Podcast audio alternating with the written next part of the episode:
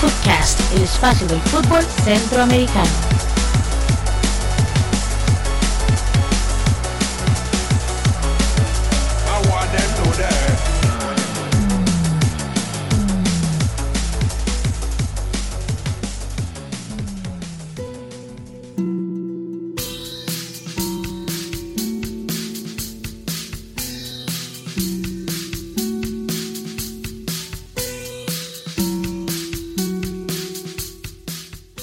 Tal amigos de Footcast, el espacio del fútbol centroamericano? Bienvenidos al episodio 25 que será publicado el día lunes 9 de abril del 2018. Para este episodio tenemos el agrado de contar con panelistas tradicionales. En este caso tenemos a José Gregorio Soro, que lo pueden buscar en su cuenta de Twitter como JaguarDP. Y además con su servidor Jonathan Corrales, que me pueden buscar también en Twitter como Taco de Jara. Recordamos también buscar el sitio en Facebook, nuestro fanpage, Foodcast CR, para que puedan estar al tanto de nuestras publicaciones y otros episodios. Así que bienvenidos. Bien, muchas gracias. En este episodio contaremos con un análisis de las giras europeas de la Selección Nacional de Costa Rica y la Selección Nacional de Panamá en esos partidos de preparación a Rusia 2018. Como siempre tendremos la sección del interludio musical donde conoceremos las canciones de algún artista de Centroamérica, así que como siempre una sorpresa por allí. Y el- la entrevista de fondo la tendremos con el periodista Alejandro Sánchez desde Managua, quien nos hablará a fondo sobre el rumor fuertísimo que hay en un partido amistoso que se disputaría en el mes de mayo entre la selección de Argentina y la selección de Nicaragua. Así que bienvenidos a Foodcast episodio 25.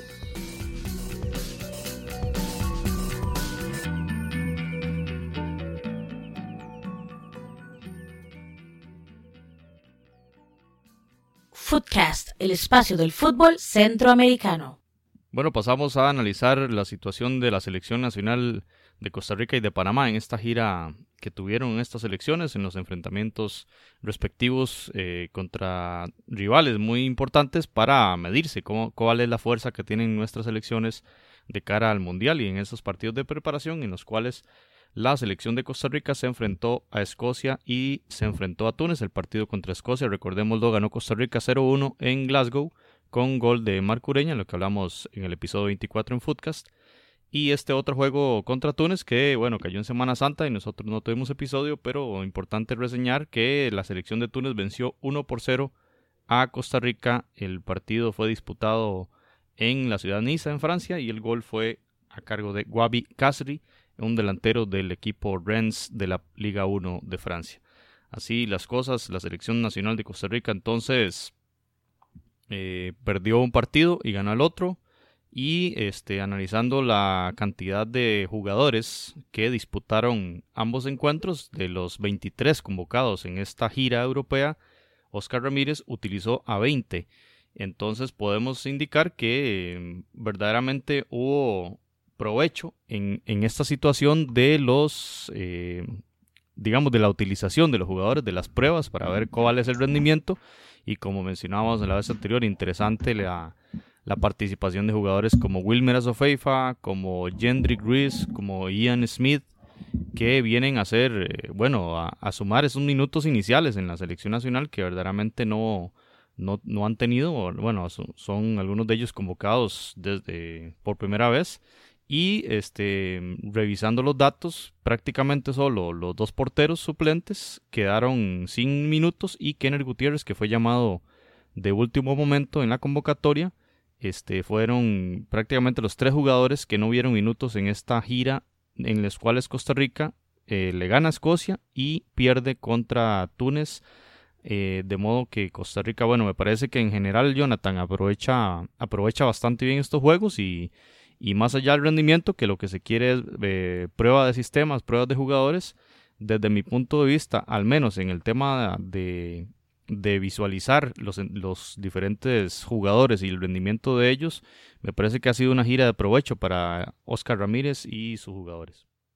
Sí, es de provecho porque no solamente algunos jugadores se mostraron o tuvieron la oportunidad de mostrarse y ver que están en un nivel, no vamos a decir óptimo, pero sí un nivel aceptable, en un buen nivel de cara a lo que va a venir dentro de un par de meses.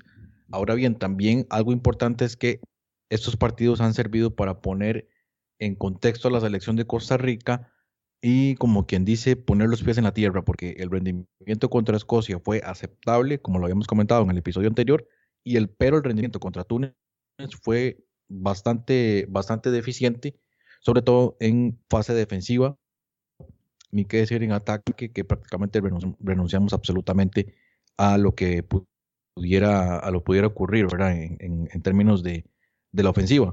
Sin embargo, bueno, destacar ahí, como ya lo habíamos comentado también un, poco en, la, el episodio anterior, la, participación de gente como Ian Smith, que ya tuvo su debut, de igual forma también la participación de, de Josué Mitchell, que tuvo una ocasión realmente mm, clarísima para haber anotado contra Túnez. Lamentablemente su remate fue muy débil. De igual forma también vimos ahí la participación de Wilmer Azofeifa, un muchacho que definitivamente está pidiendo más minutos en la selección. Tal vez no es el mejor momento, ¿verdad?, para pedir estos minutos, definitivamente, porque ya hay un equipo conformado, pero es un muchacho que, para mi criterio y, a mi criterio, y creo que en el de, en el de otras personas, creemos que, que es un jugador que va a merecer más minutos y va a tener más minutos, definitivamente.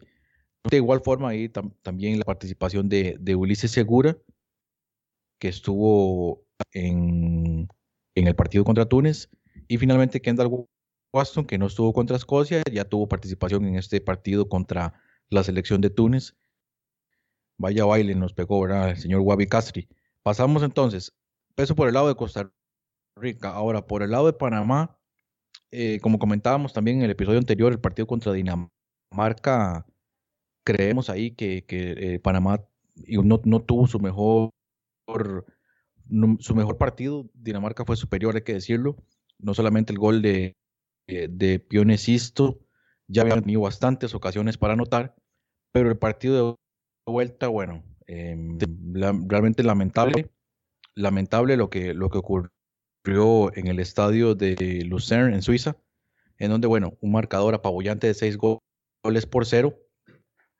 Si usted se pone a repasar la, esa planilla de Suiza, que, son, que es el que recordemos obviamente va a ser rival de Costa Rica en el Mundial, todos jugadores de grandes equipos a nivel europeo, bueno, el caso de Simaili, que es compañero de Giancarlo González en el Boloña, está teniendo una extraordinaria campaña, y también en la selección, recordemos que Suiza eh, había en, el, se jugó contra Panamá y también tuvo otro amistoso en, contra Grecia, en donde Simaili anotó de igual forma, entonces anotó en los dos amistosos.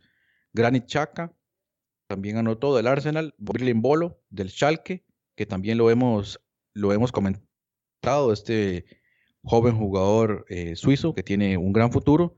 También anotó Zuber del Hoffenheim en Alemania, Gabranovic, jugador de Dinamo Zagreb en, Croacia, interesante jugador que viene participando también en, en, esta selección. Y finalmente, Fabián Frey al 68 puso el 6 a 0 este jugador ya un poco más conocido por su participación sobre todo en el Basilea.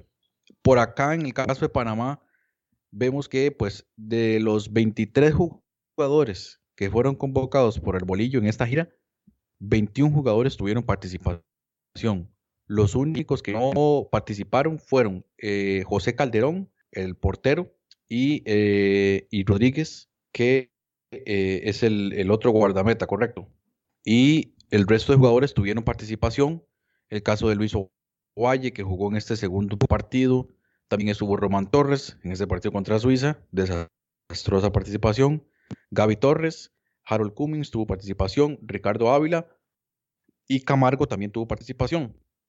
Creo que aquí en el caso de Panamá, y, es un tema que comentaba Román Torres en unas declaraciones que dio días después a este amistoso, y es que eh, los ánimos después de este partido contra, Suiza pues se calentaron un poco porque la gente pues se preocupa mucho, ven, eh, ven la selección un rendimiento bastante deficiente, pero que había que tener calma y, utilizar, bueno, y él nombraba la palabra disfrutar, disfrutar de esta clasificación al mundial, tener presente, o yo interpreto esto como que hay que tener presente que Panamá no va a ir a, a, a ganar el mundial, Panamá no, no tiene la, las expectativas de clasificar a la segunda ronda, pero sí tratar de hacer el mejor papel y disfrutar lo que es la participación en el mundial, tratar de no hacer el ridículo, por supuesto, pero tratar de, disfrutar esa, esa, participación, de estar contentos y una participación digna. A mí personalmente, pues me preocupa mucho, sobre todo porque a Panamá le tocan rivales de mucho peso, rivales que a mi criterio son candidatos a ser protagonistas en el Mundial. No solamente tienes buenas elecciones, sino equipos que, que, que pueden ser protagonistas en, en, esta Copa del Mundo. Entonces, eso es lo único que, pues que en lo personal me, me preocupa un poco y por lo cual Bolillo Gómez, como pudimos ver en estos amistosos, está intentando implementar un sistema defensivo más reforzado con lo que llamamos popularmente la famosa línea de 5, ¿verdad? Pero básicamente lo que eso significa es que está metiendo un central más. El resto del sistema no debería cambiar tanto. Los, jugadores que están por los laterales siempre tienen que tener esa mentalidad eh, ofensiva y por supuesto eh, eh, con un poco más de responsabilidades a nivel defensivo, pero sabiendo que hay un central adicional que me puede cubrir esos espacios. La prensa en Panamá esto no lo ha tomado de, buena manera, este tema de, la línea de 5, pero me parece que si se logra implementar de manera correcta este sistema, le puede traer muchos frutos a la selección de Panamá.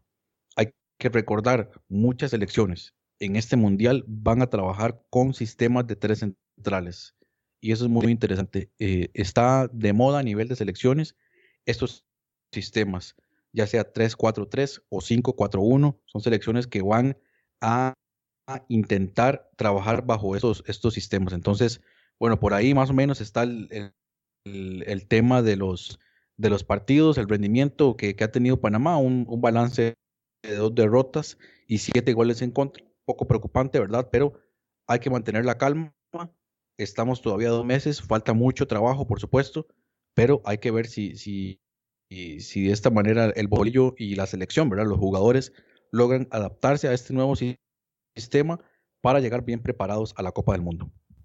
Lo interesante de estos juegos es que es para eso, eso es el objetivo, probar jugadores y enfrentarse a rivales muy calificados como el caso de Suiza, que está en el top 10 del fútbol eh, mundial, rival de Costa Rica en, la Copa del Mundo de Rusia y Jonathan vemos un equipo eh, suizo muy muy ofensivo, no solo Semaili, sino que ahí detrás tiene tres jugadores que prácticamente eh, son, bueno, Gravanovich es el 9, pero Semaili que fue también anotador en ambos juegos, está detrás de él eh, como una especie de enganche. Y Suber y Embolo jugaron como alas abiertas ahí en un equipo, en un sistema muy, muy ofensivo que prácticamente uno podría ver que hay, hay circunstancias del juego en los cuales hay cuatro jugadores en ofensiva completamente de lleno en el metidos en el área y sufrieron mucho los centrales del equipo panameño, lo sufrió Penedo, que quizá fue el jugador de, de, la selección de Panamá, el mejor jugador en ambos partidos, con mucho, muchísima, muchísimo trabajo tuvo este portero panameño y, y sufrieron mucho los centrales, decíamos. Vimos como, como usted indicó, Román Torres eh, fatal, ¿verdad? muy deficiente, fue muy fácilmente superado por Semairi en algunas jugadas y, recordamos lo mismo, o podemos hacer el mismo análisis, por ejemplo, de Kendall Waston en Costa Rica. También el jugador, eh, los jugadores de túnel lo superaban muy fácilmente. Interesante que en ambos casos defensas corpulentos que juegan en la MLS y con muy mal rendimiento en, este, en estos partidos de la selección. Está interesante ese tema, ¿verdad? Y, y bueno, como decíamos, eh, que esta crisis que se le está viendo al equipo panameño, al menos en este juego contra Suiza, por dicha llega en este momento de preparación y por supuesto que el bolillo tendrá mucho trabajo y mucho análisis y vamos a ver qué tipo de correcciones hace de cara a los, a los siguientes partidos de preparación que tendrá la selección de, Panamá. Y pues creo yo que en resumen, la selección panameña sí sale con, con, una imagen negativa de estos fogueos y la selección de Costa Rica por lo menos un, un sabor agridulce luego de las derrotas que había tenido contra España y Hungría, por lo menos ganó contra, contra Escocia y bueno, el partido contra Túnez, si bien lo pierde, pues se desaprovecharon algunas opciones, como usted mencionaba, la de José Mitchell, que pudieron haber dado ese empate que hubiera sido mucho más honroso para la selección nacional, pero como indicamos, lo importante es la dinámica de juego y toparse frente a rivales de peso, que, que es lo que vamos a ver en el Campeonato del Mundo. Pues bien, así como Costa Rica y Panamá aprovecharon bien estas fechas FIFA, también los rivales en el Mundial de nuestras selecciones eh, disputaron sendos eh, partidos de fogueo. Por ejemplo, hablemos un poco de los rivales de Costa Rica, ya habíamos hablado del tema de Serbia que había enfrentado en Turín a Marruecos y cayó 1 por 2 contra esta selección eh, norafricana y luego jugó un partido contra otra selección africana, esta vez contra Nigeria, este partido fue disputado en Londres y la selección de Serbia, rival de Costa Rica en Rusia, ganó 2 a 0 con goles de Mitrovic, el delantero del Fulham. Y entonces eh, lo importante aquí es ver quiénes son esas figuras que van anotando. Ya hablamos en Suiza Semaili, ya hablamos de Granit Xhaka, Aquí en, Serbia estamos viendo el tema de Mitrovic, entonces son jugadores a los que habrá que darles mucho seguimiento porque sin duda que van a ser un dolor de cabeza para la defensa y para el entrenador nacional. Ahora que usted nombraba, eh, ahora que usted nombraba el tema de Escocia, Escocia después de jugar contra Costa Rica fue a jugar un amistoso contra Hungría y ganó de visita 1 a 0. Rival Hungría que también había derrotado a Costa Rica. Entonces para que veamos que tampoco Escocia era un rival tan deficiente como, como tal vez eh, pudiéramos imaginar. Buenísimo el dato, Jonathan. Y el tema de Serbia es muy interesante, Jonathan, porque revisando los, sitios web donde, donde anuncian los fogueos, eh, prácticamente Serbia no tiene al día de hoy confirmado ningún otro fogueo internacional. Ya veremos si está en negociaciones para aprovechar esas semanas previas al Mundial. Seguramente que sí, sí conseguirán algo y veíamos este ejemplo en el tema de Bélgica, ¿verdad? Que nos extrañábamos que solo tenía el fogueo contra Arabia Saudita, bueno, y luego consiguieron varios más, y todos muy cercanos a la Copa del Mundo. Ahora, en el caso de Serbia, vemos que el, partido que está programado eh, a continuación es el de Costa Rica el 17 de junio, ya por, por la Copa del Mundo. Está, está, muy interesante este tema de Serbia, vamos a ver qué, qué, en qué termina. Eh, vamos a ver qué otros partidos podrá programar esta selección europea. En el caso de Suiza, disputó un partido en Grecia contra ese país y bueno, ya lo, ya lo habíamos mencionado, este jugador compañero de Giancarlo González, Semaili, fue el anotador en esa ocasión, entonces Grecia 0, Suiza 1 y luego la pabellante victoria contra la selección panameña de la que ya Jonathan habló extensamente, Suiza 6, Panamá 0. Los siguientes fogueos de Suiza, 2 de junio contra España. Ahí veremos ese partido con, con mucho interés, dos selecciones muy buenas. Obviamente España favorita, pero Suiza, recordemos, en el top 10 del ranking de FIFA. Y cinco días después, el 7 de junio, Suiza contra Japón. Ya sería el último partido de preparación de esta selección europea de cara al Campeonato del Mundo. Eh, en resumen, Suiza, equipazo, así lo decimos, y será el último partido de Costa Rica en la Copa del Mundo en la fase regular. Vamos a ver cómo nos va en ese juego. Por último, para cerrar esto de los rivales ticos en estas fechas FIFA, eh, el tema de Brasil, que jugó dos partidos, ambos en Europa, contra rivales mundialistas y en ambos casos ganó. Primero contra Rusia, ya lo habíamos hablado, 3 a 0, goles de Miranda, Coutinho y Paulinho. Y finalmente la semana, en Semana Santa disputó un juego en, en Berlín contra la selección teutona, la número uno. Prácticamente era duelo de líderes de los eh, mejores equipos del ranking de la FIFA, el número uno contra el número dos y el número dos ganó. Gabriel de Jesús, el delantero del Manchester City, fue el anotador. Así que Brasil tiene verdaderamente un paso apabullante. Los últimos cinco juegos son cuatro victorias y un empate. Y ese empate fue en Wembley ante Inglaterra. Así que viene con todo Brasil y pues una selección llamada a ganar la Copa del Mundo. Tiene programados dos amistosos más, uno contra Croacia y el otro contra Austria, dos rivales europeos sin duda pensando en Serbia y pensando en Suiza. Creo que ahí está la, planificación del equipo brasileño que abrirá el 17 de junio contra la selección de Suiza. Así que esos son los enfrentamientos que tuvieron los rivales de Costa Rica en estas fechas FIFA. Interesante este tema porque si nos ponemos a analizar cuál, cuál es el, el, planeamiento que tienen estos equipos para el mes de mayo, vemos que no tienen amistosos. Contrario a lo que, a lo que está planeando Costa Rica y Panamá, e incluso por ahí Túnez, que, que sí veo que tiene amistosos en mayo. El resto de selecciones, tanto Serbia, bueno, Serbia ni siquiera tiene amistosos programados de momento. En el caso de Suiza, los amistosos van a ser hasta en junio. Y Brasil de igual forma hasta junio. Caso contrario a lo que están haciendo tanto Costa Rica como Panamá. En el caso de Inglaterra, pasando ya a ver lo que son los rivales de Panamá, Inglaterra, bueno, disputó el amistoso contra Italia con marcador final de uno por uno, gol de Jamie Vardy y al final el, empate de Lorenzo Insigne. Y anteriormente, la semana, la semana anterior a este amistoso, eh, perdón, tres días antes de ese amistoso, tuvo un partido contra Holanda en el Amsterdam Arena que eh, ganó Inglaterra 0-1 con gol de Jesse Lingard del Manchester United. Entonces, tuvo estos dos amistosos, Holanda e Italia. Posteriormente tiene un amistoso el 2 de junio, en donde enfrentará a la selección de Nigeria. Esto va a ser en Wembley y finalmente también en Wembley estaría enfrentando, perdón, este partido va a ser en Leeds, el partido que va a enfrentar a Inglaterra contra Costa Rica el 7 de junio. Entonces, ese es el panorama de Inglaterra antes de lo que sería ya la participación el Mundial, debut el 18 de junio en Rusia. En el caso de Túnez, tuvo un amistoso contra Irán el 23 de marzo, con que, en donde tuvo una victoria con un autogol de Mohammadi de Irán. Esto fue en, en Túnez. Y luego el amistoso contra Costa Rica, que se jugó en Niza, victoria de 1-0 con gol de Wabi Kasri. Posteriormente, la selección de Suiza va a enfrentar el 28 de mayo a Portugal en Portugal y finalmente un amistoso que se va a disputar en Túnez en donde la selección local enfrentaría a Turquía. Esto, estos son los, los, los amistosos que tiene programados antes del debut, que sería contra España.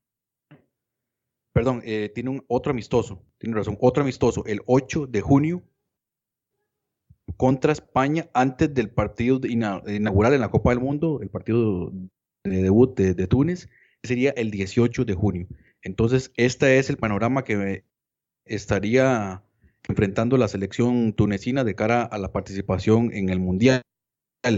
Y finalmente, en el caso de Bélgica, que como usted decía antes, le había costado un poquito lo que es la planificación de los amistosos, ya disputó el único que tuvo en estas en esta doble fecha FIFA. Disputó el partido contra Arabia Saudita, que ganó 4 a 0. Ya hemos repasado un poquito los anotadores. Este partido que se disputó en Bélgica, en el Stade Roi, eh, en el del Rey Baduino, ¿verdad? En Bruselas, y con los goles de Romelu Lukaku, Miki Batshuayi y de Kevin De Bruyne, marcador de 4 a 0 Arabia Saudita Decíamos que Bélgica le había costado un poco confirmar los, los amistosos, sin embargo ya tiene amistoso el 2 de junio, donde va a enfrentar a Portugal. Posteriormente, el 5 de junio, se va a enfrentar a Egipto. Y el 10 de junio, amistoso confirmado contra Costa Rica antes del debut, ocho días después, contra Panamá ya en el Mundial de Rusia. Entonces, este es el panorama también de los rivales de Panamá en la Copa del Mundo, interesante, le vamos a, dar seguimiento para ver cómo llegan estas elecciones.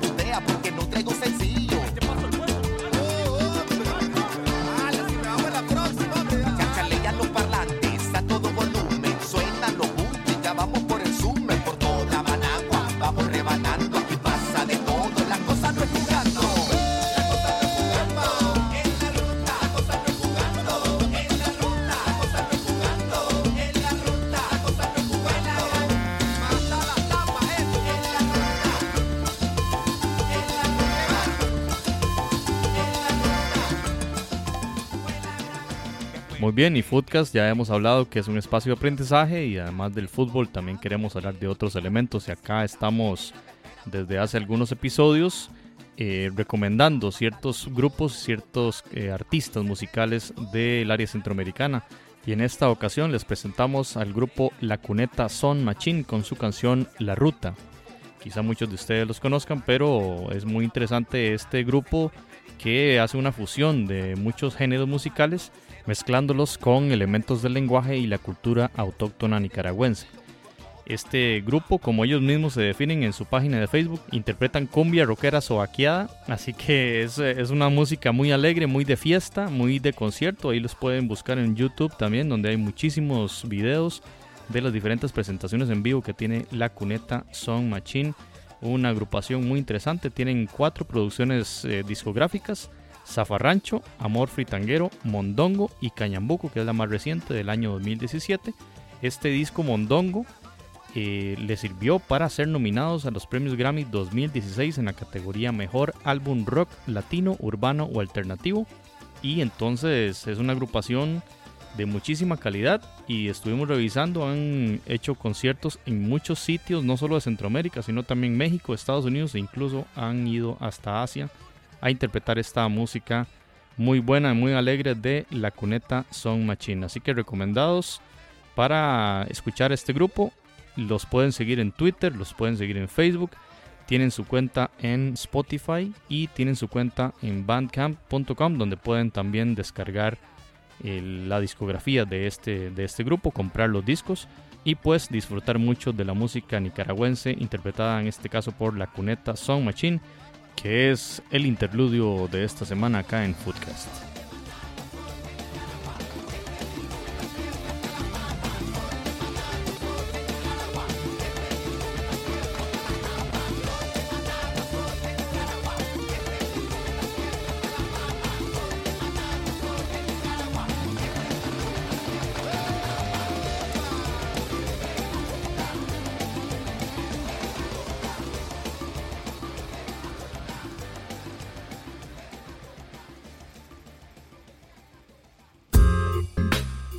Usted está escuchando Footcast, el espacio del fútbol centroamericano.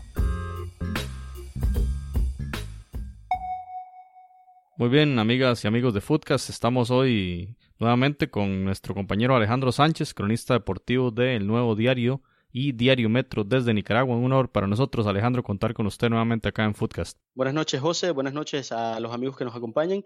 Eh, el gusto es mío y siempre dispuesto a responder las dudas que tengan y poder eh, eh, compartir con ustedes temas relacionados al deporte nicaragüense y viceversa. Muy bien, Alejandro. Creo que la noticia bomba de la semana en la cual diferentes medios internacionales, entre ellos obviamente el Nuevo Diario de Nicaragua, donde usted publicaba la gran posibilidad de un duelo eh, amistoso entre la selección de Argentina contra la selección de Nicaragua allá en, las tierras albicelestes. De hecho, se hablaba del, del, estadio de Boca Juniors. Así que, Alejandro, la pregunta es esa: ¿qué pasa con este partido? ¿Qué tan cierto es ese rumor que anda por allí muy fuerte de que va a enfrentarse la selección pinolera contra la albiceleste previo al Mundial de Rusia. Desde el domingo pasado surgió la información de que la selección de fútbol de Nicaragua enfrentaría a su similar de Argentina. Esto es una noticia que surgió luego de que un, medio argentino em, enviara la, eh, la noticia, la, la, eh, la, revelara más bien, y desde entonces los medios de comunicación nicaragüenses nos dimos a la tarea de hacer nuestras averiguaciones, consultamos a la Federación Nicaragüense de Fútbol, a, al presidente de esta institución y nos confirmaba de que había negociaciones mismas que habrían sido em, eh, a ver, una, eh, fue, fue una conexión que hizo el director técnico de la selección de fútbol de Nicaragua, el señor Henry Duarte, que valga la aclaración, él es costarricense, un señor que le ha venido a, dar un plus a esta, a esta selección y efectivamente eh, habían negociaciones.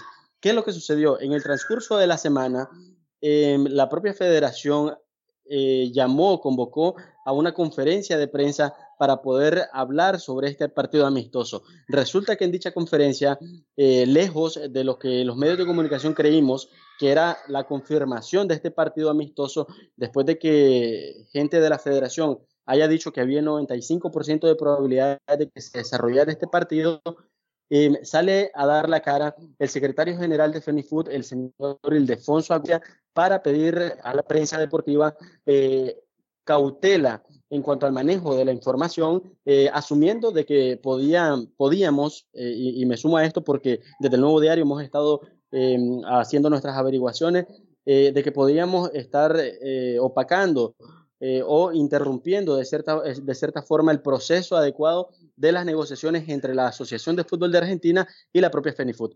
Eh, sin embargo, en esta conferencia también dejó abierta la posibilidad, él sigue diciendo de que hay las probabilidades de que se celebre este, este partido previsto según lo que se ha rumorado desde medios argentinos, algunos lo dan por hecho y lo que hemos tenido, eh, la, información a la que hemos tenido eh, acceso es que se, se, podría disputar el próximo 29 de mayo en el estadio de la Bombonera eh, del Boca Junior en Buenos Aires, Argentina.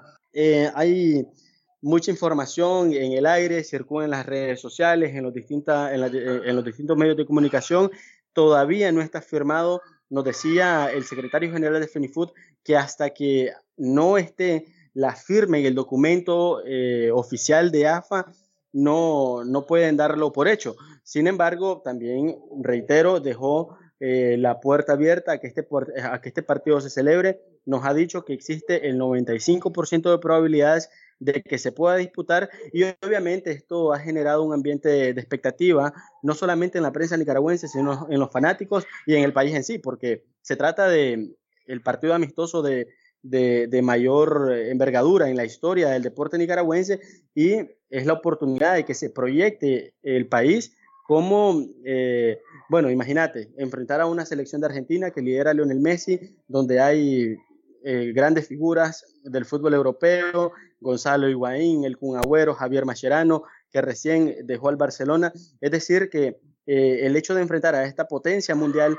una selección que ha ganado dos copas del mundo y que ha sido subcampeón en, otras cantidad, en otra cantidad de ocasiones, la más reciente en Brasil 2014, genera este ambiente de expectativa todos estamos pendientes. Es posible que la próxima semana, el propio lunes, puedan eh, dar el sí eh, de parte de FENIFUT y de AFA, o bien eh, lo que todos este, no desean escuchar es el no, obviamente, pero confiamos en que se pueda finiquitar este partido amistoso, que sería, de paso, el partido con el que la selección albiceleste se, despediría de su, de su, público en el estadio de la, Bombonera para después eh, irse a Europa a completar su, su, última etapa preparatoria de cara al Mundial de Rusia 2018. Eh, Alejandro, leíamos en Diario AS de España que la selección de Argentina tenía un compromiso pactado con la selección de Bolivia y que ese compromiso se, se cayó y que entonces surgió el tema de Nicaragua como la alternativa más fuerte y sin duda todavía lo mantienen los diversos medios. Es sorpresivo esto de los, de los cambios y cómo la federación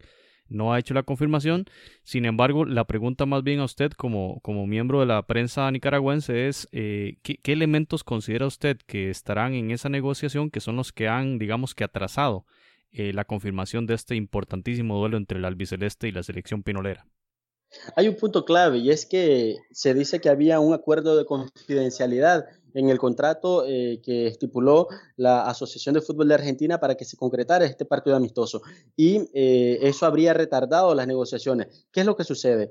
Eh, el secretario general de FENIFUT convoca a esta conferencia después, a esta conferencia de prensa, cuatro días después de que él saliera ofreciendo declaraciones a una radio nacional y en, la que aseguraba de que efectivamente habían negociaciones para este compromiso y daba el, 95% de probabilidades, que es el, el, discurso que ha manejado desde entonces. Es decir, que, bueno, en esta conferencia viene y culpa a los medios de comunicación, trata de, de, hacernos, de responsabilizarnos por un acto que, que, fue suyo, que fue propio. Entonces maneja un doble discurso y creo que por ahí viene, viene el asunto de, del por qué no se ha logrado confirmar este partido amistoso. Se eh, estaba previsto de que se confirmara el miércoles, como lo decía en la conferencia de prensa que convocó la propia FENIFUT, y sorprendió a todos porque eh, resulta que, que solamente eh, pide a los medios de comunicación de que, de que, manejemos de otra manera la información, nos pide que, que bajemos eh, eh, nuestro nivel de, de, expectativa en torno a este partido y que tengamos paciencia. Pero, repito, esto, la, la, Feni, la, propia FENIFUT, el propio secretario de la FENIFUT, el propio presidente de esta institución, el señor Manuel Quintanilla, no, nos declaraba al nuevo diario algunos detalles incluso en, en esta negociación. Por ejemplo, que AFA sería quien está interesada en que se realice este partido, eh, que, esta, que esta asociación estaba dispuesta a pagarles todos los gastos para este desafío, eh, tanto hospedaje, transporte, alimentación e incluso se habla de un bono eh, e, económico que estaría beneficiando a, a, la selección nicaragüense de fútbol por celebrar este partido. ¿Qué es lo que sucede? hay un trasfondo en todo esto. Según analistas argentinos, eh, la selección albiceleste necesita despedirse de su público. Entonces, al caerse efectivamente el partido ante Bolivia, que a, día de hoy ya se sabe que va a disputar un amistoso el 28 de mayo contra la selección de Estados Unidos, al caerse este partido, la selección no encuentra una,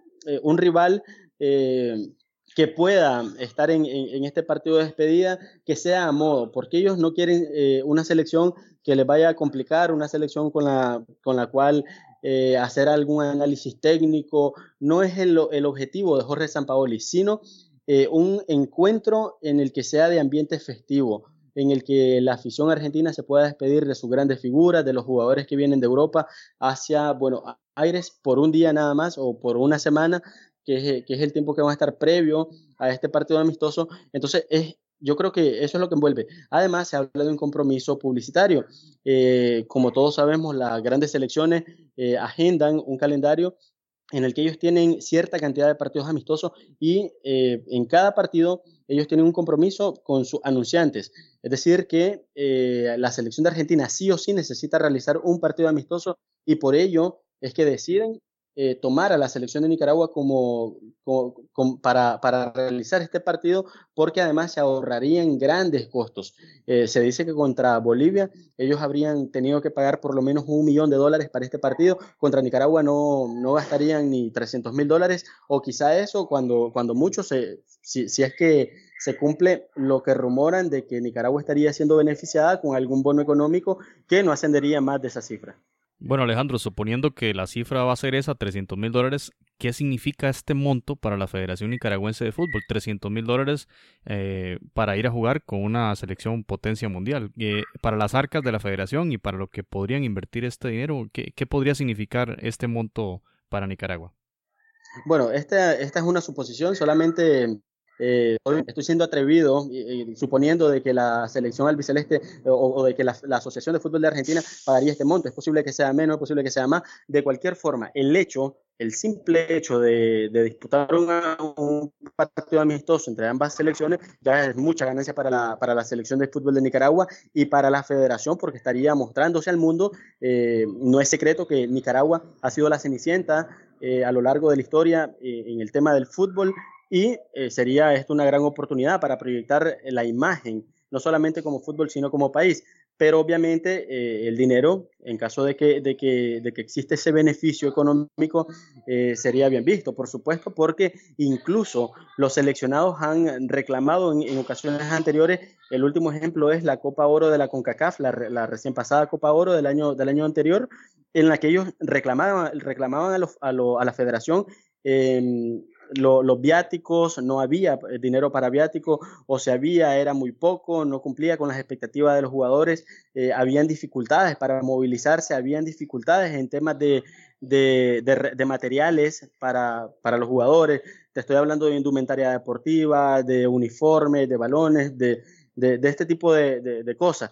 Es decir, que eh, ese dinero de, de, cualquier forma va a ser bien visto y seguramente, o es lo que esperamos, eh, debería de ser bien, bien administrado, eh, enfocado en esta selección, que se ha ganado el respeto gracias al trabajo que ha realizado el director técnico Henry Duarte, que ha sabido apl aplicar, eh, ahora se ve una selección un poco más ordenada que en años anteriores y muy merecido. Este yo creo que sería un premio para esta generación de jugadores como Juan Barrera, que juega en Venezuela, como el propio Carlos Chavarría, Bien, estamos con Alejandro Sánchez, periodista del Nuevo Diario de Nicaragua y Diario Metro, hablando sobre este, esta posibilidad del juego entre la selección de Argentina contra la selección de Nicaragua.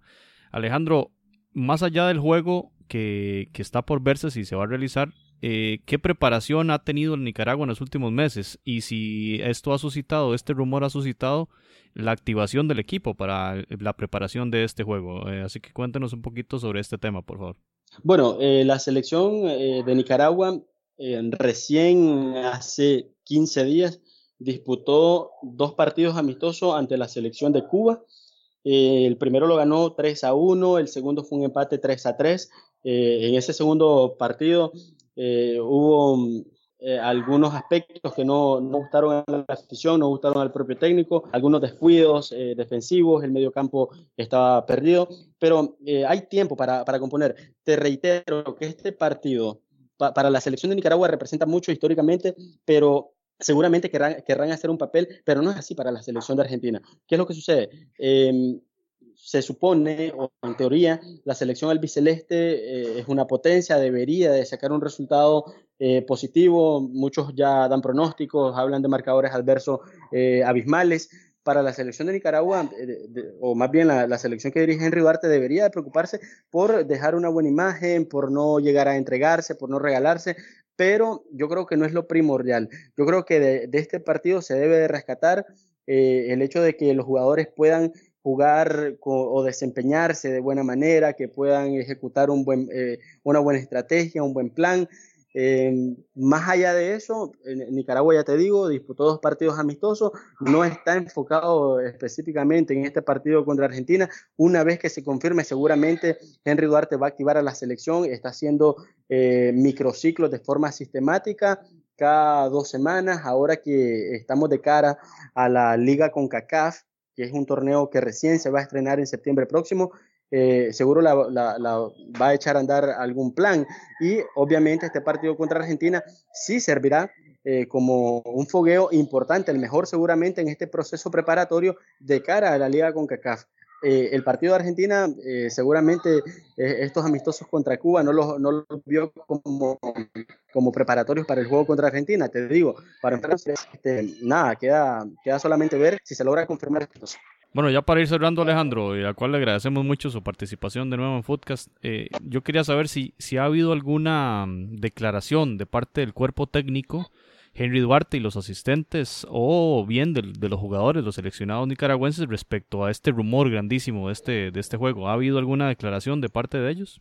Claro, eh, ha habido mucho hermetismo en torno a, este partido, sobre todo los jugadores y cuerpo técnico no quieren eh, cometer el error que, cometió el secretario general de la federación de salir a dar declaraciones eh, sabiendo que había en el contrato un acuerdo de confidencialidad, pero eh, sí se han pronunciado poco, sobre todo cuando, bueno, hace poco me da la tarea de, poder entrevistar a algunos de, de, los que han sido seleccionados nacionales habituales en las últimas convocatorias, en el caso de Manuel Rosas, que es un zaguero, un zaguero lateral izquierdo, que, es habitual y titular indiscutible en, el equipo nicaragüense, él me, me decía una, una, frase que me hizo mucho ruido y es que me decía, yo a Messi no lo he enfrentado ni en PlayStation. Te podés imaginar lo que significa para mí estar en el mismo campo con una, una estrella de esa, de esa talla. Entonces, e, e, ese tipo de reacciones es normal. Eh, el, sola, solo la idea de, de estar en, ese escenario como la bombonera, rodeado de 50.000 personas, que es la capacidad que tiene este coloso, y estar en el mismo terreno compartiendo con jugadores de esa talla, yo creo que eh, motiva a cualquiera, por eso te digo, a los jugadores, al cuerpo técnico, a la prensa nacional y a los fanáticos, nos tiene en vilo eh, eh, esta noticia, esperando de que se pueda confirmar. Eh, traté de hablar con el señor Henry Duarte, se, encuentra de momento en Costa Rica, eh, él se tomó vacaciones con su familia y estaba por aquellos lados, pero sí le, le pudo ofrecer declaraciones a un medio local, a un medio costarricense, y él decía de que, de que no le teme a esta selección de Argentina y que tiene una estrategia para poder parar a, a, de su parte. Eh, no sé si confianza o si está exagerando pues con sus declaraciones. Yo no lo diría eh, tan así, o no sé si es lo que, lo que quiere eh, transmitirle a sus jugadores. Este, ya habrán, este, ya habrá quien, quien le pueda creer. Yo no, no considero de que sea así, pero los jugadores están tranquilos, eh, motivados, obviamente a las expectativas. Todos quieren ser parte de ese equipo en caso de que se logre confirmar este partido amistoso, porque están conscientes de que pasarían a la historia eh, por el hecho de enfrentar, te digo, a una selección que ha sido campeona, dos veces campeona del mundo, que ocupa el puesto 4 en el ranking mundial de la FIFA y que Nicaragua está en el 116. Eh, esto te habla demasiado, ¿no? del grado que tiene esta selección argentina y a los de esa selección. Bueno, Alejandro, muy bien, excelente y estaremos muy atentos al nuevo diario, a ver qué publica usted ahí en, en el periódico y estaremos muy atentos a las noticias internacionales, a ver qué sucede con este juego. Esperamos que, se, que finalmente se confirme eh, este partido entre Argentina y Nicaragua por el bien del fútbol centroamericano, porque como usted dice sería un roce histórico para los jugadores pinoleros enfrentar a una potencia como Argentina. Así que Alejandro, estaremos en contacto, muy agradecidos como siempre y un honor tenerlo acá en Footcast. Les agradezco a ustedes eh, el poder eh, comunicarse conmigo y, poder eh, apoyarlos en esto.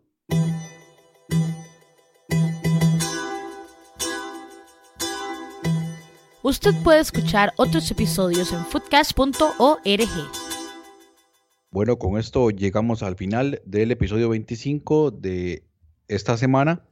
Los esperamos en el episodio 26 que estará publicado la siguiente semana en donde tendremos la participación de nuestros amigos de Seafood. Vamos a, a, preparar un análisis, o bueno, con la colaboración de ellos, de los posibles jugadores que estarían participando para Costa Rica en el Mundial, su rendimiento actual, los partidos, los goles, sobre todo en la línea ofensiva. Ese es el análisis que vamos a tener para el próximo episodio. Adicionalmente, también vamos a, por, por supuesto, repasar toda la actualidad del fútbol centroamericano. Así que los esperamos en el próximo episodio aquí en Footcast, el espacio del fútbol centroamericano.